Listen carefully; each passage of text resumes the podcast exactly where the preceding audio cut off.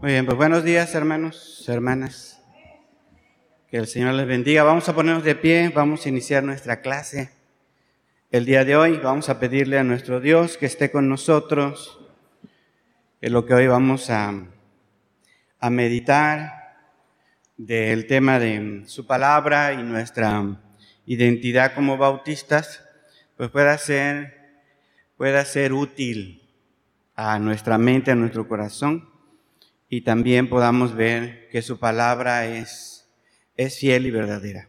Vamos a orarnos. Padre Santo, alabamos y te bendecimos, Señor, porque tú eres bueno y bondadoso con nosotros. Nos has cuidado, Señor, durante la semana. Hemos visto tu provisión derramada en nuestros hogares, cuidando también, Señor, de la gente que amamos y por eso es que hoy te, te agradecemos, Señor por eso es que hoy venimos a tu casa para darte la gloria y la honra. Gracias por mis hermanos, Señor, que ya se encuentran aquí. Te rogamos por los que vienen en camino. Tráelos con bien, Padre Celestial, que ellos puedan pronto llegar con nosotros y aprender de tu palabra, meditar en este tema que se ha preparado, Señor, para nuestras vidas. Te queremos también pedir, Padre, que sea tu Santo Espíritu el que guíe nuestra lección el día de hoy, que Él pueda hacernos meditar, pensar, reflexionar, Señor, en torno a este tema, que Él ilumine nuestros ojos del entendimiento, Señor, y podamos ver en tu palabra lo que tú quieres para nuestras vidas. Bendícenos, Señor, en este día que podamos estar conscientes que estamos delante de tu presencia siempre, Señor, porque la promesa de tu Hijo es que donde están dos o tres reunidos en tu nombre, ahí estás tú en medio de ellos, Señor. Bendícenos, te lo pedimos, en el nombre de Cristo Jesús. Amén. Muy bien, ¿pueden tomar asiento, hermanos?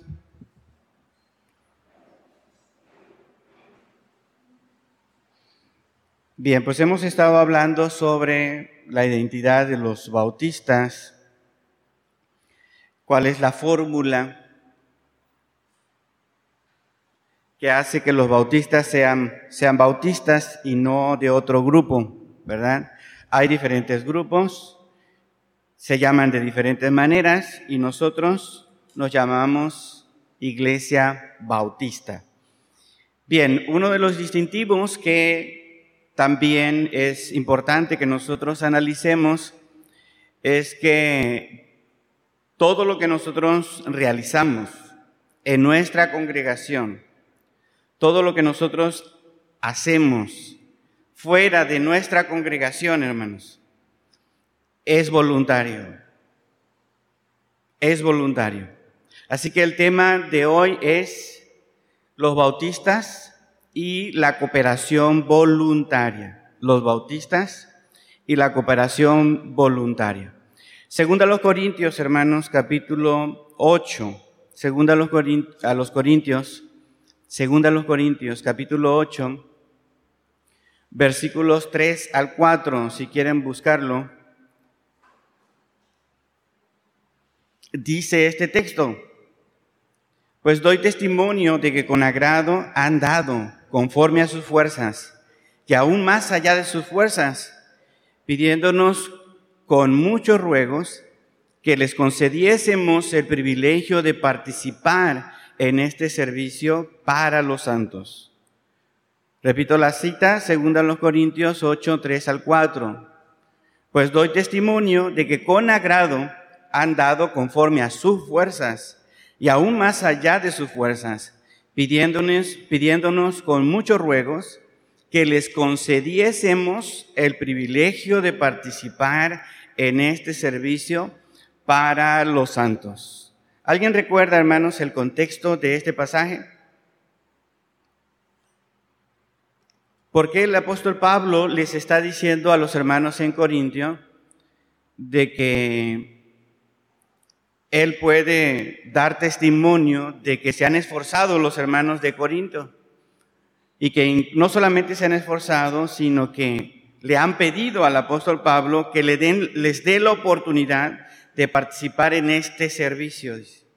Los hermanos de Corintios le le habían estado pidiendo a Pablo que les diera la oportunidad de participar. ¿Recuerdan el contexto de qué se está hablando aquí, hermanos? ¿Alguien sabe? ¿No lo recuerdan? Bien, lo vamos a dejar así entonces como incógnita para que pongan atención. para que pongan atención. Lo vamos a retomar este texto, lo vamos a retomar este texto en el transcurso de la lección, en el transcurso de la clase. Bien, los bautistas entonces, hermanos, creen que la Biblia enseña que las iglesias deben ser autónomas. Fue el tema de la lección pasada, ¿no? Las iglesias deben ser autónomas, deben ser independientes, todas las iglesias, ¿no? Es decir, no deben tener control externo, ya sea por individuos o grupos. Ningún individuo, ningún grupo puede tener control sobre la iglesia local, porque la iglesia local debe ser independiente, debe ser autónoma. Bien, en el sentido que ya hemos, que ya hemos hablado. Pero también, hermanos, la Biblia enseña que los cristianos deben participar de las misiones. Los cristianos deben participar de llevar el mensaje de salvación a todo el mundo. ¿Estamos de acuerdo?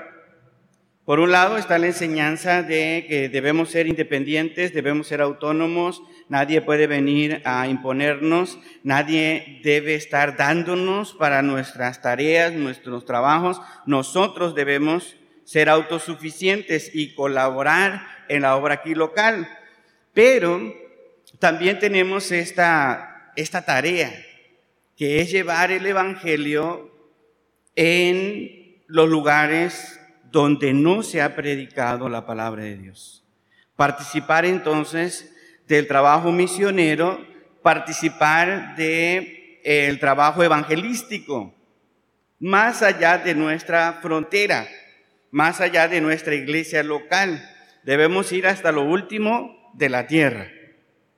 Ese es el mandato del Señor Jesús. ¿Estamos de acuerdo con eso, hermanos? Por tanto, ir y predicar. ¿Hasta dónde? Hasta los rincones los últimos rincones de la tierra, por todo el mundo. Pero una sola congregación, hermanos, una sola congregación, por muy grande que sea, no tiene la capacidad de cumplir el mandamiento de Cristo de manera responsable. Una sola iglesia local, por muy poderosa que sea, por muy fuerte que sea. Saben que hay iglesias de tres mil miembros. Hay iglesias bautistas de diez mil miembros. Hay una iglesia, hermanos, en, en Corea del Sur, una iglesia bautista. Tienen unos órganos, hermanos, de, de viento, dos en cada lado, hermosos, muy bonitos.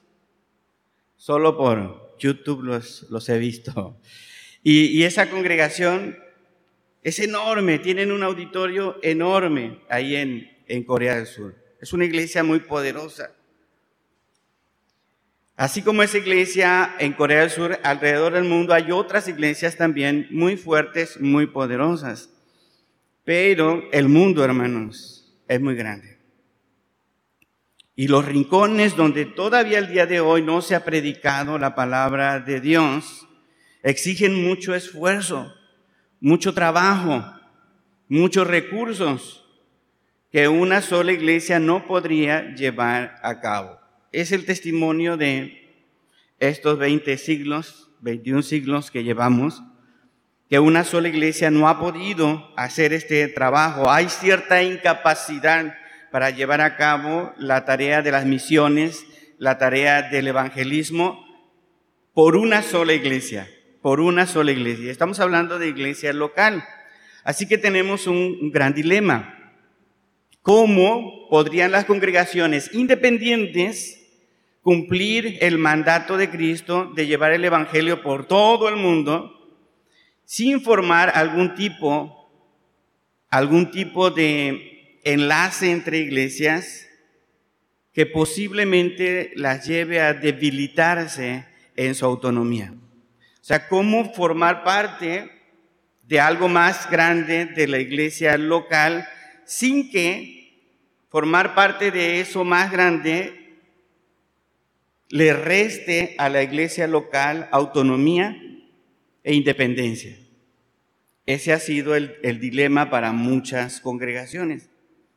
¿Por qué? Porque dicen, bueno, vamos a unirnos a otras iglesias, vamos a hacer una iglesia más grande, vamos a formar una denominación que tenga todos los recursos unidos para poder llevar a cabo el trabajo misionero, porque entre más nos juntemos, más podremos llevar a cabo este, este trabajo. Pero eso ha llevado en algunos casos a algunas iglesias locales a perder autoridad en la iglesia local.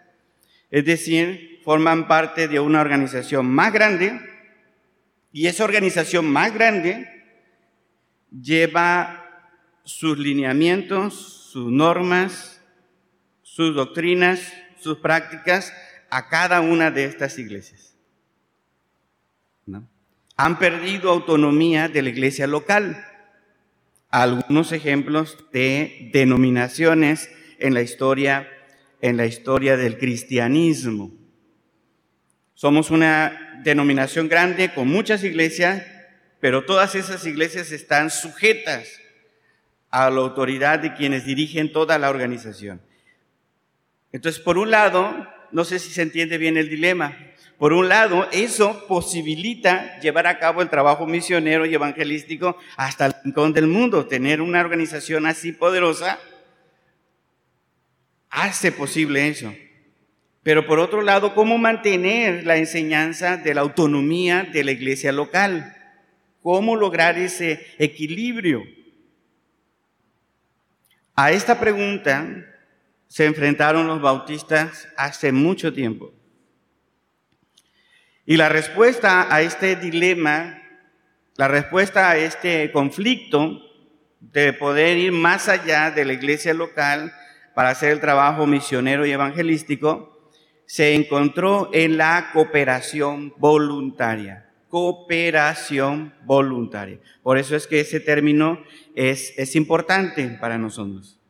Los bautistas entendieron que la cooperación voluntaria entre individuos, e iglesias daba la solución para poder tener un alcance mayor. Y noten bien, no solamente es la cooperación voluntaria entre iglesias, también pensaron en personas que tenían recursos económicos, ¿no? que voluntariamente quisieran colaborar para la obra misionera sin necesariamente su iglesia estar participando. ¿Sí me explico, hermanos? Dice, yo quiero participar en la obra misionera. Tengo una empresa que me genera mucho dinero, pero la iglesia en la que yo estoy no le interesa o no quiere participar en esta cooperación con otras iglesias. Entonces, como individuo que tengo una empresa, puedo participar en esta cooperación voluntaria y los bautistas dicen sí, aunque no tu iglesia no participe no en esta cooperación. Así que la cooperación voluntaria, hermanos, no solamente es por iglesia, sino también por individuos que quieren participar en la obra evangelística y en la obra misionera. ¿Hasta aquí se entiende, hermanos? ¿Cómo vamos? ¿Dudas, preguntas, comentarios? Eh, hermano, pero eh, no sé si le entendí bien. Eh, al momento de que uno se pida una cooperación, vamos a decir, de otra, no, no, sé si le entendí de denominación o de, de, otra iglesia bautista, que a lo mejor por alguna cuestión la iglesia no quiera participar, pero a lo mejor algún hermano quiera, quiera participar o, dar un, ser parte de, y no puede crear un conflicto interno esto con la misma iglesia? Bien, dentro de los bautistas, por eso es que Por eso es que esta, esta enseñanza es, es distintiva de nosotros como denominación. ¿Por qué? Porque según esta enseñanza, la iglesia no debería tener ningún conflicto con un hermano que quiera colaborar en alguna obra misionera o evangelística o de otro tipo. ¿Sí me explico? Porque cuando, porque cuando estamos hablando de cooperación voluntaria en las iglesias bautistas, estamos asumiendo que el compromiso mínimo que los miembros tienen con la iglesia local son sus diezmos, el 10% de sus entradas. Es el compromiso mínimo que un miembro debe tener con su iglesia local. Si un miembro cumple con eso como requisito mínimo dentro de su congregación y quiere aportar a otra organización, lo puede hacer. Ya les he comentado, por ejemplo, el, caso de, de este señor McCormick. Sí, se los he platicado, ¿eh? Él, empezó su empresa siendo cristiano, empezó su empresa y empezó a diezmar el 10%. La empresa creció, fue creciendo, creciendo, creciendo, y él fue invirtiendo el porcentaje de sus diezmos. De tal manera que llegó a crecer tanto la empresa de eh, McCormick, que él dijo, todo lo que de ganancia que me genera esta empresa es demasiado para vivir. Eso sobrepasa mi necesidad y la necesidad de mi familia por, por décadas. Entonces él decidió que iba a ser al revés. El 10% de ganancias de su empresa iba a ser para que él viviera, el 10% de sus ganancias. Y el otro 90% de ganancias lo iba a usar en obras de ayuda y de asuntos evangelísticos y misioneros. Entonces, en ese caso, no sobre ese 100%, seguramente como ese, ese dato no lo tengo preciso, pero seguramente él del 100% de sus ganancias, el 10% iba a su, a, su, este, a su iglesia local y el resto lo repartía. Entonces, cuando vemos que alguien tiene el deseo de colaborar en la obra de forma voluntaria, no debería haber ningún conflicto con la iglesia local, porque es la administración de su mayordomía, de sus recursos. Y ya hemos dicho que cada miembro es un sacerdote del Dios Altísimo y tiene que administrar sus recursos conforme el Espíritu Santo le diga. En la iglesia hay ciertos proyectos, en la iglesia hay ciertas necesidades. Bueno, ¿cuál es el plan mínimo? Diezmos y ofrendas. Cumplo con eso, pero la iglesia no tiene visión. La iglesia no quiere colaborar en nada más. La iglesia no se quiere quedar ahí, pero yo quiero dar más. Cualquiera puede hacer el trabajo en, en otras instituciones. En otras instituciones. Pueden ser religiosas o no. La iglesia no debería meterse en esa clase de decisión que es muy personal. ¿Se, se responde, hermanos? Sí, sí, sí. ¿Alguna duda más, hermanos? Pregunta sobre este tema. Bueno, sobre la introducción del tema. Bien, entonces, cuando hablamos de cooperación voluntaria, estamos hablando de este deseo personal que pueden tener los individuos o las iglesias bautistas para asociarse con otras iglesias o formar con otros miembros algún esfuerzo conjunto para llevar a cabo la misión y el Evangelio. ¿no? Entonces pueden ser iglesias o pueden ser individuos, individuos. La cooperación voluntaria es un principio, es un, una forma en la que nosotros como bautistas operamos en ciertas áreas. Por ejemplo, hermanos, la Biblia enseña que la salvación en Cristo es personal. ¿Todos, todos estamos de acuerdo? La salvación en Cristo es personal y es voluntaria. Nadie debe forzar a otro a aceptar a Cristo como su Señor y Salvador. Tiene que ser algo que nazca de la persona de forma voluntaria. Si alguien me dice, yo quiero que usted vaya y le hable a fulano de tal y lo convierta. No, pues no. No se puede. Yo no tengo ese poder, ¿no? Ni por las buenas ni por las malas. No debería ser alguien que desea cambiar su vida, alguien que desea buscar de Dios, es un candidato para hablarle de Cristo y él va a tomar la decisión personal de aceptar a Cristo como su Señor y Salvador y ajustarse a la enseñanza de Jesús para que su vida pueda ir cambiando con la ayuda del Espíritu Santo. Pero eso es que, hermanos, es voluntario. Nadie debe forzar a nadie a creer de la manera que él piensa. Puede compartir el Evangelio, puede enseñarle la palabra de Dios, sí, pero no puede forzar a nadie más. La salvación personal, voluntaria. Bautizarse, hermanos, también es un asunto voluntario. Es una manifestación al mundo un testimonio al mundo que Jesucristo es nuestro Señor, nuestro Salvador. Y nadie debe forzarnos u obligarnos a hacer ese acto público.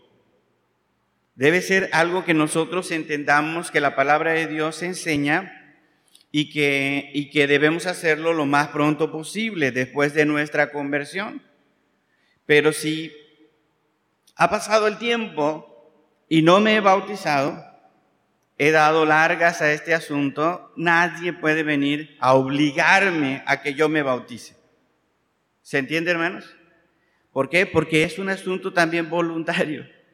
Cada quien. A veces yo les doy discipulado a algunos hermanos o jóvenes que ya están en edad de entender bien el Evangelio y yo les digo, les voy a dar un discipulado.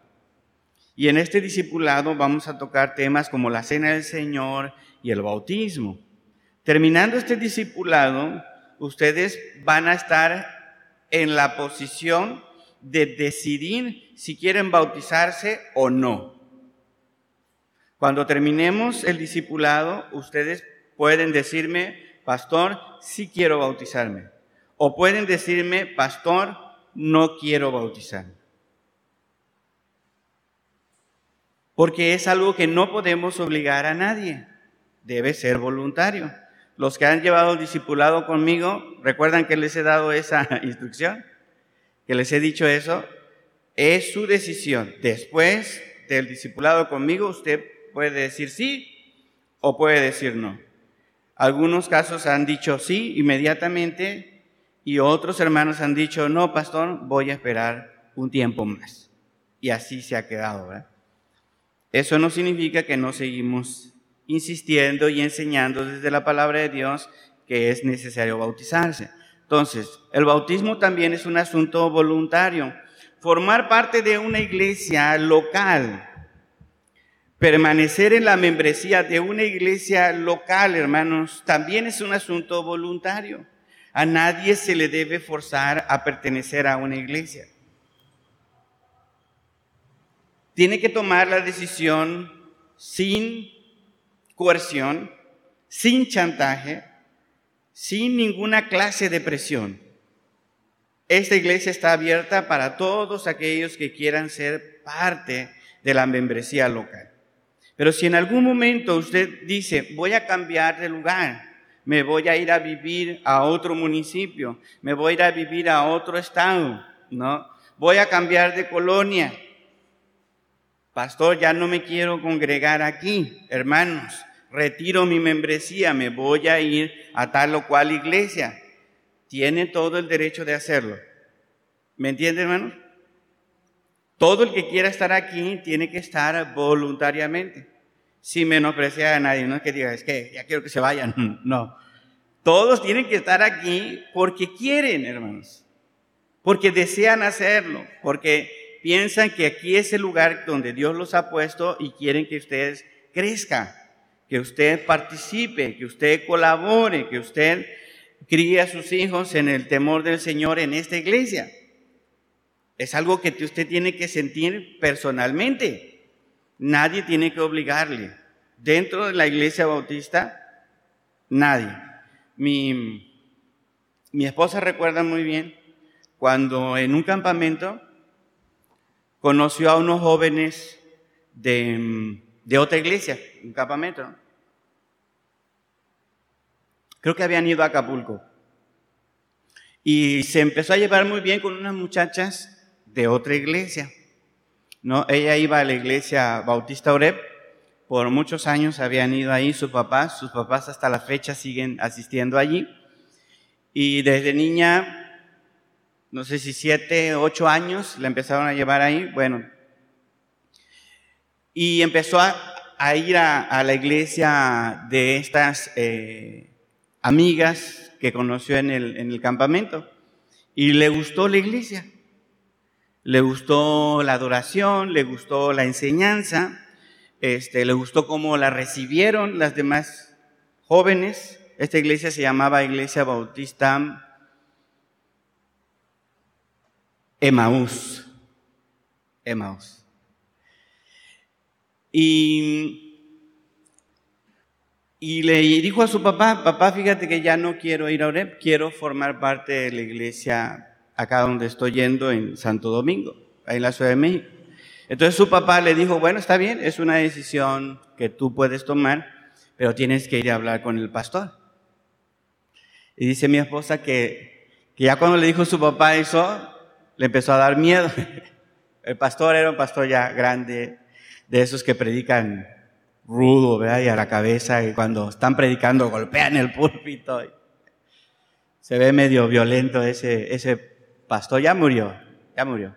Fue un pastor muy querido, un pastor muy reconocido en la Convención Nacional, fue presidente varios años en la Convención Nacional Bautista de México. O sea, era un, un pastor bastante, ¿cómo podemos decir? Renombrado, pesado.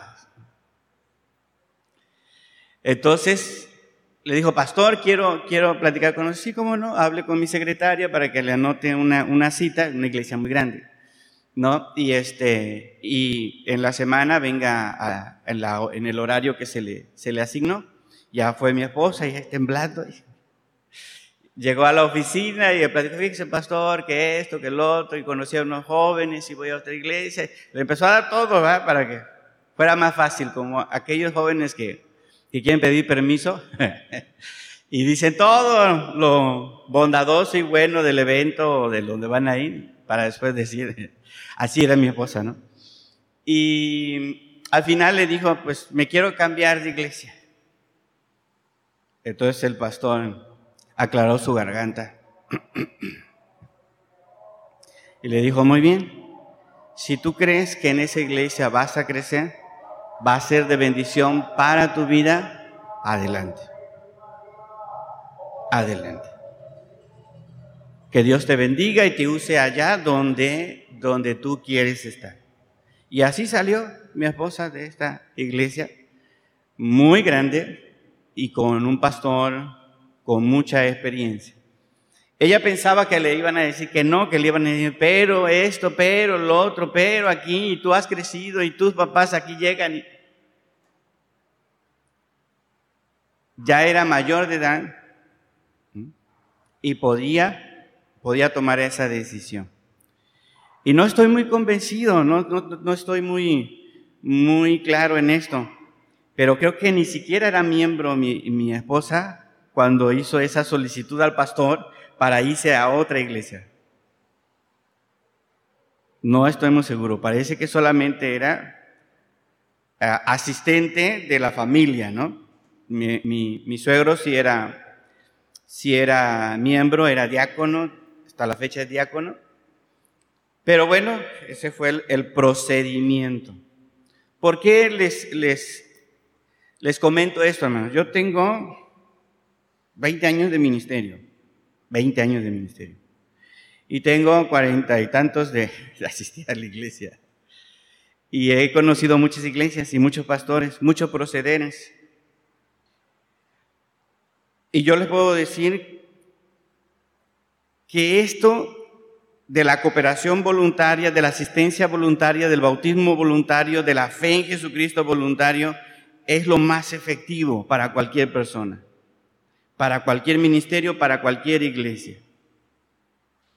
Sentirse forzado a creer en Jesús, sentirse forzado a bautizarse, sentirse forzado a pertenecer a una iglesia, hermanos, no es lo más adecuado, no es lo correcto.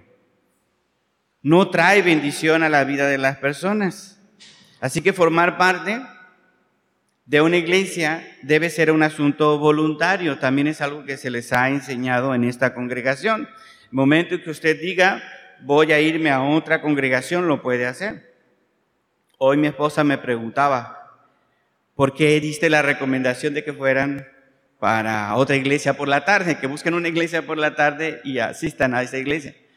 Y yo decía, pues porque nosotros no tenemos culto en la tarde y porque si hay una causa mayor por la que no puede algún miembro o algún asistente de nuestra iglesia venir a la escuela dominical, a mí no me interesa que vengan aquí porque tienen que estar conmigo. A mí me interesa que escuchen la palabra de Dios, que hoy es el día del Señor. Y si aquí no pueden venir en la mañana y por la tarde no tenemos servicio, los cristianos deben buscar dónde escuchar la palabra de Dios porque no siempre grabo las enseñanzas, ¿verdad? Yo procuro tener algo que mandar, que compartir entre la semana, pero no, no debemos obligar a nadie a estar aquí, hermanos, a la fuerza. ¿Se entiende, hermanos? ¿Se entiende? ¿No? Entonces, el apoyo económico, hermanos, a la congregación, a la obra misionera, al trabajo evangelístico tampoco debe ser forzado, tampoco. Todo aquel que quiera apoyar económicamente a la iglesia, todo aquel que quiera apoyar a través de sus talentos, todo aquel que quiera dar de sus dones al Señor, lo tiene que hacer también como voluntario, sin, sin tener ninguna clase de presión. Y lo mismo que hacemos con la fe en Jesucristo, lo mismo que hacemos con el bautismo, lo mismo que hacemos con la decisión de, de formar parte de una iglesia, lo mismo debemos hacer con el asunto del apoyo económico o financiero a la iglesia local. ¿Qué enseñamos en la iglesia local? Enseñamos que la, iglesia, que la Biblia habla sobre diezmos y ofrendas. Y aunque estaba regulado en el Antiguo Testamento como una obligación nacional, y no solamente el 10%, sino hasta el 30% en el Antiguo Testamento, en el Nuevo Testamento está este, este énfasis, hacerlo voluntariamente, con un corazón agradecido al Señor. Ya sabemos que tanto en el Antiguo Testamento como en el Nuevo Testamento, en ambos testamentos, el que da con un corazón agradecido, con un corazón defendido, que lo da por adoración a Dios, lo dice el Antiguo Testamento y lo dice también el Nuevo Testamento. El que hace este tipo de apoyos económicos, financieros, tendrá recompensa de parte de Dios, tendrá bendiciones de parte de Dios, tendrá luz verde en muchas cosas. No lo digo yo, hermanos, ni tampoco el televangelista que saca dinero. Lo dice el Antiguo Testamento y lo dice el Nuevo Testamento también dice. Que todo aquel que da con un corazón agradecido, Dios lo va a ayudar, Dios lo va a bendecir, Dios lo hará prosperar. ¿Se entiende, hermanos? ¿Qué hacemos nosotros? Solamente enseñar lo que dice la palabra de Dios. ¿Qué deben hacer los miembros? Tomar la decisión de ofrendar de diezmar o no. Son decisiones personales. Ofrendar, diezmar también es un asunto voluntario. Bien, así nos manejamos nosotros como denominación. En la salvación, en el bautismo, en pertenecer a una iglesia local y también con los, las aportaciones económicas o financieras. La Biblia, hermanos, habla de ejemplos de iglesias e individuos que buscaron esta cooperación entre ellos y una cooperación que fuera voluntaria. En la Biblia nosotros vemos que los primeros cristianos, las primeras iglesias buscaban la cooperación para que el ministerio pudiera tener efectividad. ¿Qué le preocupaba a la iglesia en el primer siglo? ¿Qué es lo que la iglesia o los líderes en el primer siglo buscaban al tener esta cooperación voluntaria? Apoyar a las necesidades de otros, un aspecto humanitario. En la Biblia nosotros vemos ejemplos de cooperación entre individuos e iglesias para atenuar las necesidades de la humanidad. Con un corazón si queremos decirlo en este sentido para que sea comprensible, con un corazón humanista, con un corazón que ve por la necesidad de otras personas. Entonces las iglesias del primer siglo, los líderes del primer siglo, buscaban ayudar en las necesidades de forma humanitaria. Buscaban también esta cooperación entre individuos e iglesias para el compañerismo, también buscaban tener un compañerismo entre ellos, pero también se asociaron, hermanos, para ayudar el trabajo misionero y el trabajo evangelístico de forma más efectiva.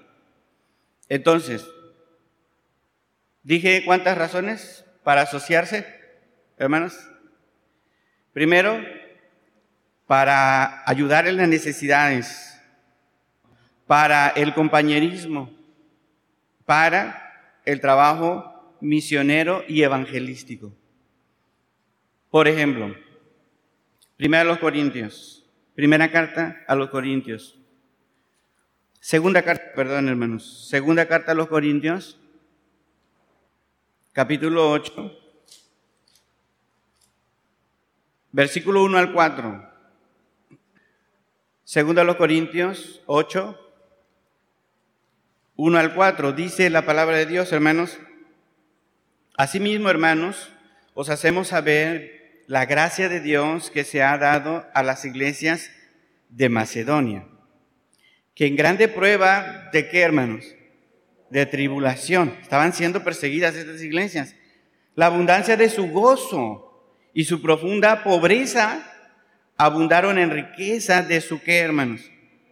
de su generosidad. Estamos hablando de iglesias de Macedonia, no están hablando de iglesias en Corinto, ¿verdad?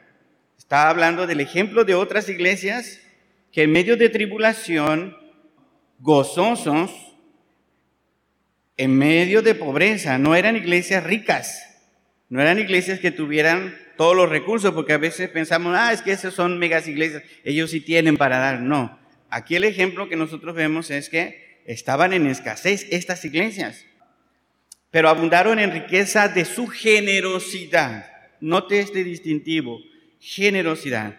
Pues doy testimonio de que con gran agrado, que con agrado han dado conforme a sus fuerzas y aún más allá de sus fuerzas, pidiéndonos con muchos ruegos que les concediésemos el privilegio de participar en este servicio. ¿Para quién? Para los santos, brincamos al versículo 7, 7 al 9. Por tanto, como en todo abundáis, ya les habla a los hermanos en Corintio. Primero les está dando el ejemplo de los hermanos, ¿en dónde? En Macedonia, ¿verdad? las iglesias que están en Macedonia están haciendo esto, están esforzándose. Así que ahora les habla a ellos. Por tanto, como en todo abundáis, en fe, en palabra, en ciencia, en toda solicitud y en vuestro amor para con nosotros, abundad también en qué? En esta gracia, en esta gracia. ¿En qué gracia, hermanos? Según el versículo 4, ¿en qué gracia? En el servicio para los santos. ¿Se dan cuenta? Va a haber un servicio para los santos. Algo se les va a dar a estos hermanos. Santos son hermanos. Hay algo que se va a hacer por ellos. Los de Macedonia están preparados, están haciendo el esfuerzo. Ahora los de Corintios se les están diciendo, ustedes también pueden abundar, colaborar en esta obra. No hablo como quien manda, el apóstol Pablo, no hablo como quien manda, sino para poner a prueba, por medio de la diligencia de otros, también la sinceridad del amor vuestro.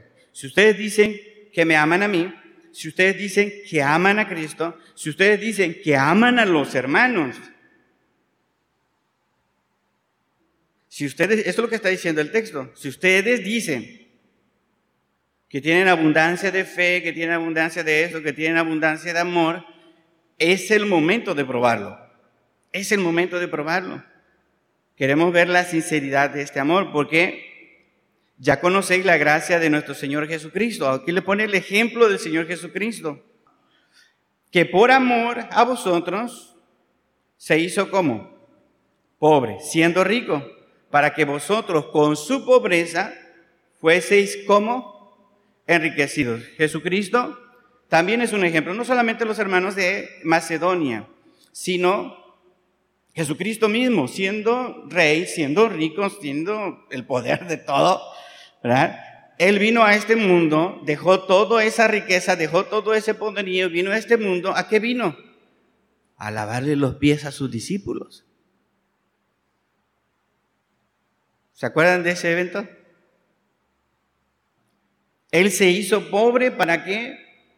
Para poder el ser humano reconciliarse con Dios y abundar en riquezas en una relación con el Padre Celestial.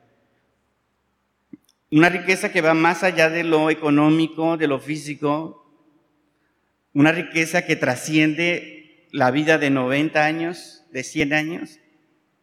Es una riqueza que va más allá.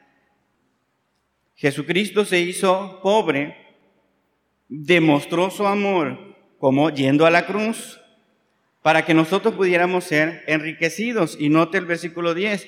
Y en esto doy mi consejo, otra vez, el consejo, porque esto os conviene a vosotros que comenzasteis, que comenzasteis antes no solo a hacerlo, sino también a quererlo desde el año pasado.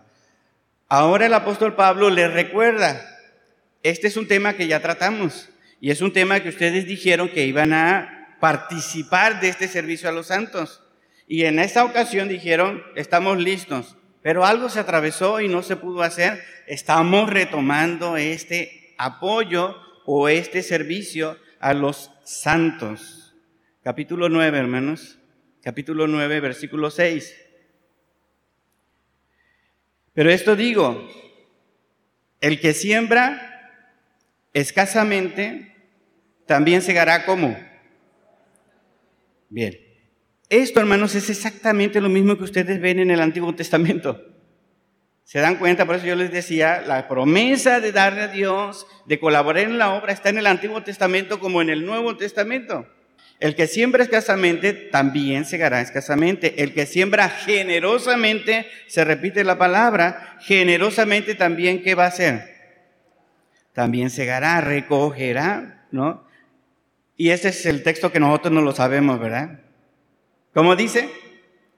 Cada uno de, como propuso esconde en su corazón, no con tristeza, ni por necesidad, porque Dios a quien ama. Al dador alegre, hermano, no por fuerza, no por obligación, no porque el pastor dice que debemos diezmar, porque el pastor dice que debemos, no, porque Dios ama al dador alegre. Bien, hasta aquí vamos bien en lo que dice el texto, versículos 10 y 11. El que da semilla al que siembra, pan al que come, y aquí está hablando de Dios. Dios que da la semilla al que siembra, Dios que da el pan al que come, si ustedes colaboran en este servicio para los santos, de eso estamos hablando, proveerá y multiplicará vuestra qué? Vuestra sementera y aumentará los frutos de vuestra justicia para que estéis enriquecidos en todo para toda liberalidad, la cual produce por medio de nosotros acción de gracias a Dios. Bien, entonces hermanos, hay un servicio que se va a dar a los santos. Explicar todo lo demás, contexto, nos vamos a llevar más tiempo, pero el, la idea es esta. Los hermanos de Macedonia, las iglesias que están en Macedonia, están colaborando. Los de Corinto habían dicho que iban a colaborar, se está retomando este servicio y el apóstol Pablo les está recordando y animando. Ustedes también pueden colaborar. Otras iglesias se sumaron a este esfuerzo. ¿Para qué? Para llevar a los hermanos necesitados de Jerusalén. En Hechos vamos a ver esa, esa ofrenda que se llevó a los hermanos necesitados de Jerusalén. Ustedes pueden revisar el, el libro de Hechos y van a ver cómo la ofrenda recogida por todos se llevó a los hermanos que estaban en necesidad en Jerusalén. ¿Por qué había hermanos en necesidad en Jerusalén? Algunos, los primeros cristianos, habían vendido sus propiedades, las habían dado a la iglesia, ¿recuerdan esos pasajes? Para que nadie tuviera escasez. Después vino persecución. Se volvieron a juntar y luego vino otra persecución. Cuando hay persecución, hermanos, cuando hay guerra, ¿cómo queda ese pueblo? ¿Han visto las imágenes de Ucrania? ¿Han visto los pueblos cómo están ahí? Desbaratados, deshechos. ¿Hay mercado? No, ¿verdad? La gente se esconde. Se esconde debajo de la tierra. Y la gente de otros lugares van y les llevan comida, van y les llevan ropa. En algunos lugares van y les llevan agua porque no tienen ni agua. Cuando hay persecución, hermanos, los cristianos padecen, sufren. Y Pablo les está diciendo, podemos hacer este servicio a los hermanos en Jerusalén que están sufriendo, que no tienen, que nosotros podemos juntarnos y llevar lo que ellos necesitan. Y está dándoles razonamientos y argumentos. Y si tú ves para la necesidad de otra persona que humanamente está escaso, Dios te va a bendecir, Dios te va a ayudar, Dios te va a prosperar. Y no se trata de manipulación, hermanos, se trata de promesas de Dios. No estamos hablando del diezmo del Antiguo Testamento, estamos hablando de colaboración voluntaria en el Nuevo Testamento para necesidades de otros seres humanos. Eran sus hermanos, por supuesto, ¿verdad? Porque otro pasaje dice que el que no provee para su casa, o sea, para sus hermanos, es peor que un incrédulo. Un cristiano que no provee para los de la familia de la fe es peor que un incrédulo. Fíjense, ¿se da cuenta? Bien, hasta aquí vamos bien, hermanos. Ese es el contexto de este pasaje en Corinto. Cada uno de, como propuso en su corazón, no con tristeza ni por necesidad. Estamos hablando de una ofrenda voluntaria extra para las necesidades de los pobres. Algunos han usado este texto para desbancar la autoridad o el principio del diezmo. Algunos dicen, no, es que aquí dice que debe ser voluntariamente y no, no dice una cantidad, así que dice, bueno, el diezmo ya no se debe dar. Pero este texto no habla del diezmo. ¿Se entiende, hermanos? Se habla de una colaboración extra, fuera de la iglesia, porque los diezmos van para el trabajo local, pero la colaboración externa es extra, hermano, es extra. Bien, ¿dudas, preguntas hasta aquí, hermanos? Bien, el Nuevo Testamento, hermanos, también registra que unos asuntos amenazaban con, con dividir al movimiento cristiano. Había problemáticas que resolver entre la naciente iglesia. Estos problemas a resolver, hermanos, debían considerarse a quienes estaban participando en estos problemas, en estas discusiones. ¿Por qué? Porque estas discusiones iban más allá de la iglesia local. Había hermanos, había creyentes que pensaban de una manera y había otros creyentes, otros hermanos que pensaban de otra manera. Y esta desaveniencia no estaba al interior de una iglesia local esta desaveniencia estaba afectando a varias iglesias. ¿Por qué? Porque miembros de una iglesia en particular estaban saliendo a las demás congregaciones para tratar de imponer su visión respecto al cristianismo, respecto a la fe en Jesucristo. ¿Ya recuerdan todo eso? Es el pasaje que hemos visto en Hechos capítulo 15 hermanos cristianos que salían de la iglesia de Jerusalén, que eran judíos, iban a ver a otros hermanos en las iglesias que estaba levantando apenas el apóstol Pablo con los otros misioneros. Apenas la estaban levantando y ya llegaban los hermanos cristianos, seguidores de Jesús, a decir, si ustedes no se circuncidan como judíos, no pueden ser salvos. Y la desaveniencia era grande, ¿verdad? La discusión era fuerte. Estaban involucrados entonces hermanos de la iglesia en Jerusalén, estaba involucrado Pablo, ¿no? Bernabé, estaba involucrada la iglesia de Antioquía. ¿Por qué estaba involucrada la iglesia de Antioquía, hermanos? Porque Pablo y Bernabé eran misioneros de la iglesia de Antioquía. ¿Recuerdan? La iglesia de Antioquía los había apartado, les había puesto las manos y los había encomendado ¿no? Para llevar a cabo el trabajo que el Espíritu Santo había declarado que ellos iban a llevar a cabo. Y fueron y levantaron iglesias. Y detrás de ellos iban los otros hermanos. Los hermanos cristianos judaizantes. Judaizantes. Que tenían una perspectiva del cristianismo diferente. ¿Qué pasó entonces en, ese, en esa desaveniencia? Bueno, estaba habiendo un conflicto que afectaba a las iglesias locales, ¿qué hicieron? Hubo un concilio. Así se le llama al capítulo 15 de Hechos, el concilio de Jerusalén. ¿Qué significa eso? Que se reúnen los líderes o representantes de las iglesias locales y hablan sobre un tema que puede afectar a todas las iglesias locales. Allí en el concilio de Jerusalén habla Pedro, habla Pablo y Bernabé.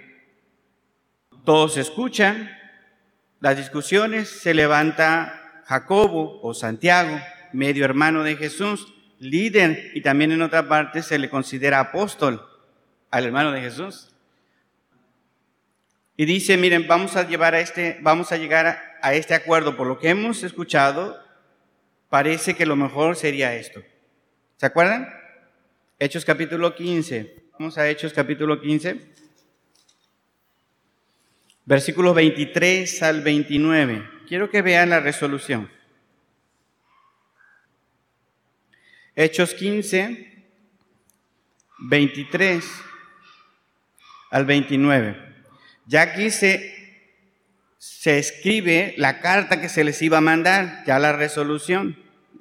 Y al escribir por conducto de ellos la carta, se les iba a mandar una carta a todos los gentiles en las diferentes iglesias, dice, los apóstoles, ¿recuerdan quiénes eran los apóstoles? Los que Jesús había llamado y comisionado, la base. Esos desaparecieron después del siglo primero. Los ancianos, ¿quiénes eran los ancianos? los pastores, los pastores, los ancianos, ¿no? Y luego dice, ¿quiénes? Los hermanos, todos los que estamos reunidos, todos los que estamos reunidos ahí, incluida la iglesia local, a los hermanos entre los gentiles que están en Antioquía, ¿En dónde más? En Siria. ¿En dónde más? Así que era un problema que no afectaba solamente a una iglesia local, afectaba varias regiones, varias regiones. Por eso esto era importante, especialmente en el primer siglo. Salud, dice, saludo. Por cuanto hemos oído que algunos que han salido de nosotros, y nota, fíjese, a los cuales no dimos orden, os han inquietado con palabras, perturbando vuestras almas, mandando circuncidaros y aguardar la ley. Nos ha parecido bien, llegando a un acuerdo. Note eso, un consenso, una plática, ¿no? Un acuerdo.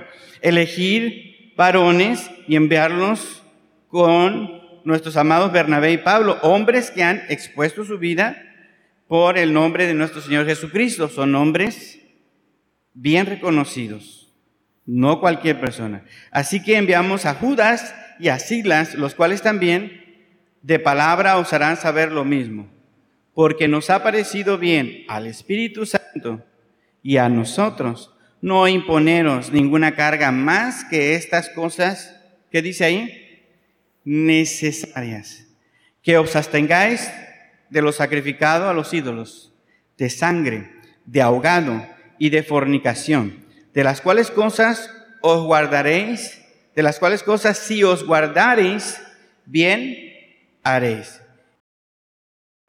Este es nuestro consejo y hemos visto que es venido del Espíritu Santo para el bienestar de todos.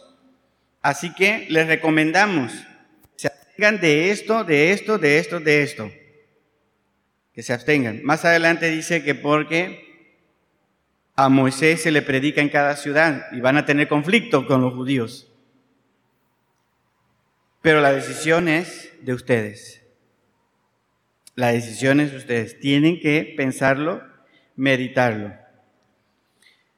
Las iglesias se pueden reunir y pueden hablar de los conflictos que pueden atentar contra las iglesias. Pueden colaborar juntas, no solamente para llevar recursos económicos a donde hay necesidad eh, humanitaria, sino que también pueden aconsejarse unas a otras. No deben imponerse una iglesia sobre la otra, otra iglesia sobre, no deben imponerse, pero sí pueden buscar el consenso buscar el consejo y decir esto sería lo más apropiado. Un ejemplo, viene una ley contra la orientación o la consejería de pastores, de ministros, de iglesias, para, para a los jóvenes que están, que están tomando la decisión de cambiar de género. Viene una ley, los pastores y las iglesias que aconsejen, vamos a decir que así, está, no es exactamente como está, pero vamos a decir que así está. Los pastores y las iglesias que aconsejen a los jóvenes a no cambiar de sexo, que queden, como la Biblia dice, hombre y mujer, van a ir a la cárcel. ¿Qué pueden hacer las iglesias? O pastores, las iglesias, las iglesias pueden mandar representantes y juntarse, los pastores de, esta, de ese estado, y decir, hay una ley que se está promoviendo que va a afectar el ministerio de la iglesia. ¿Qué podríamos hacer juntos para evitar que esa ley interfiera en nuestra labor de predicar la palabra? ¿Es válido, hermanos? Podríamos decir, a nombre de estas iglesias, nos oponemos a esta ley estatal. No estamos de acuerdo con esa ley. ¿Por qué? Porque la palabra de Dios dice, varón y hembra los creó. Y no podemos dejar de decir lo que Dios nos ha dicho. Y podemos ejercer presión como pueblo evangélico, ponernos de acuerdo como iglesias, podemos hacerlo. Aquí en el, en el texto que acabamos de, ver, hermanos, vimos un ejemplo, al interior de la iglesia, pero también a, cosas que afectan el trabajo de la iglesia, también podemos juntarnos y colaborar y escuchar las voces de otros pastores. Por ejemplo, Puebla ya pasó por estas reformas de la ley local. ¿Qué hicieron los bautistas de Puebla? El presidente de la convención nuestra, la IBM, podría ir y platicar con este otro pastor y, preguntarles, ¿cómo lo hicieron ustedes? Y traer el consejo de ellos, traerlo acá y deliberarlo y pasarlo a las iglesias y las iglesias decir, sí, vamos a hacer esto, juntas. Vamos a oponernos a algo que va en contra de la palabra de Dios. ¿Por qué? Porque es posible tener ese, ese consenso. El Nuevo Testamento, hermanos, también indica que había cierta relación entre las iglesias, había compañerismo. No solamente se apoyaban económicamente, no solamente pedían consejo unas a otras y abordaban problemáticas que afectaban a todas, sino que también en el texto bíblico vemos que hay este compañerismo, esta hermandad entre las iglesias. Por ejemplo, Pablo, cuando escribe la carta a los Gálatas, Gálatas capítulo 1, versículo 2, alguien léalo fuerte, por favor, Gálatas 1, 2. Fuerte, lean. Muy bien. Entonces Pablo escribe y escribe a todos los hermanos. No, Pablo le escribe a las iglesias que están en Galacia a nombre de todos los hermanos que están con él. ¿Por qué, ¿Por qué hablar de estos hermanos que están conmigo? Saludamos a todas las iglesias que están en Galacia. ¿Por qué? Porque habla de cierta relación que existía entre donde está Pablo y las iglesias en Galacia. Es triste cuando una iglesia recibe una carta o una invitación y no es leída por el pastor o por los encargados. ¿No les parece triste eso? Nos mandó una carta o una invitación la iglesia de Semilla de Mostaza. ¿Cuántos han ido a Semilla de Mostaza? Levanten la mano los que han ido allá a Semilla de Mostaza. ¿A qué hermanos conocen en Semilla de Mostaza? Deme nombres. A mi mamá, ¿verdad? La hermana Rosita, muy bien. ¿A quién más? A mi papá, ¿verdad? Muy bien a la hermana Yola, ¿verdad? Que canta muy bonito.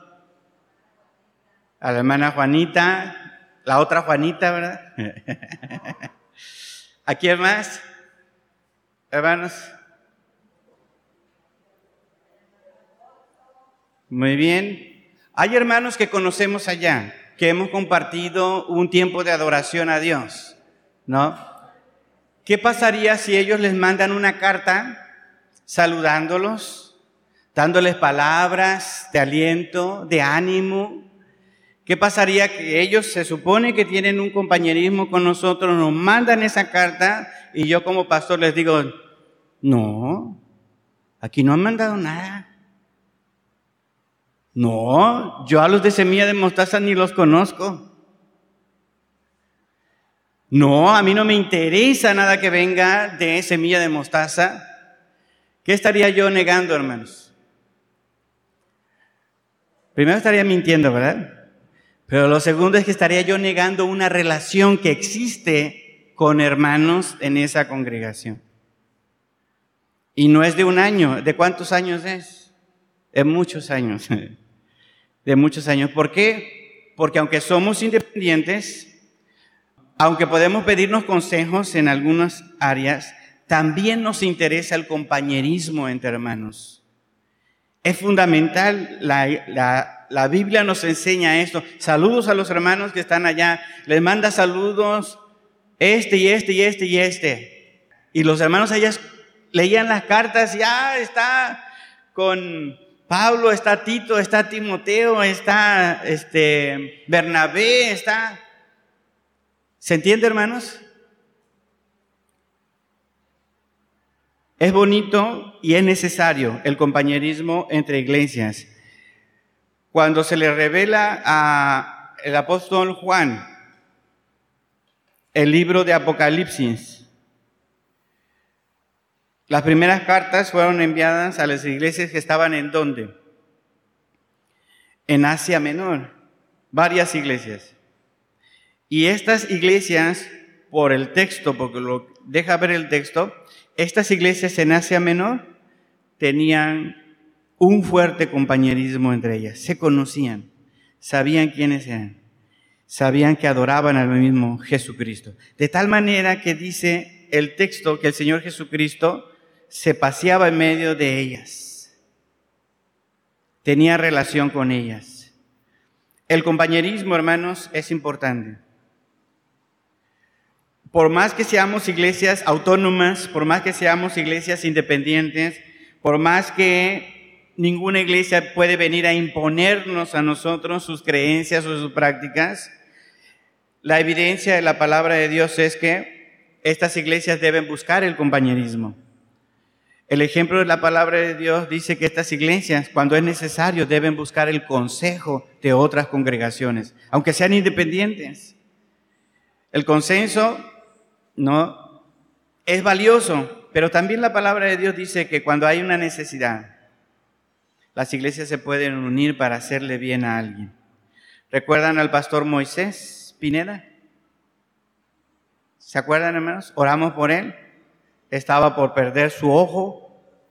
Nos juntamos varias iglesias y varios hermanos, porque también fueron hermanos. Algunos hermanos entraron a apoyar esta obra de necesidad sin pertenecer a una iglesia local, o bueno, sin que su iglesia estuviera participando, pero ellos como personas dijeron, yo quiero apoyar, y apoyaron. Y el hermano, gracias a Dios, no perdió su ojo. ¿Y cómo lo hizo Dios, hermanos? Lo hizo a través de nosotros y lo hizo a través de otras iglesias. Pero todo fue voluntario. A nadie se le forzó. Vamos a poner de pie, vamos a orar.